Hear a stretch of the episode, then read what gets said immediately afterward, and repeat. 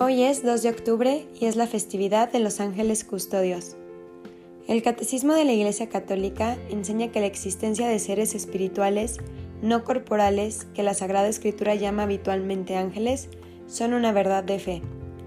Con todo su ser, los ángeles son servidores y mensajeros de Dios. Como criaturas puramente espirituales, tienen inteligencia y voluntad. Son criaturas personales e inmortales superan en perfección a todas las criaturas visibles. El resplandor de su gloria da testimonio de ello. Cristo con todos sus ángeles. Cristo es el centro del mundo de los ángeles. Los ángeles le pertenecen y más aún porque los ha hecho mensajeros de su designio de salvación.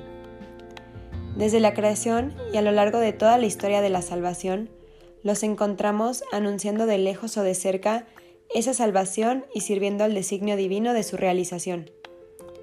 El Papa Juan XXIII dice que nuestra fe nos enseña que ninguno de nosotros está solo, porque desde el mismo instante en que un alma es creada por Dios para un nuevo ser humano, un ángel es llamado para permanecer a su lado durante todo su peregrinaje terrestre.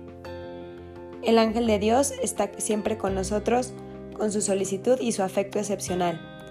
Es necesario, por tanto, serle devoto, la devoción se actualiza en la práctica de la oración cotidiana, en la invocación al iniciar y al terminar la jornada, pero también a todo lo largo del día, especialmente cuando las cosas son un poco complicadas y difíciles.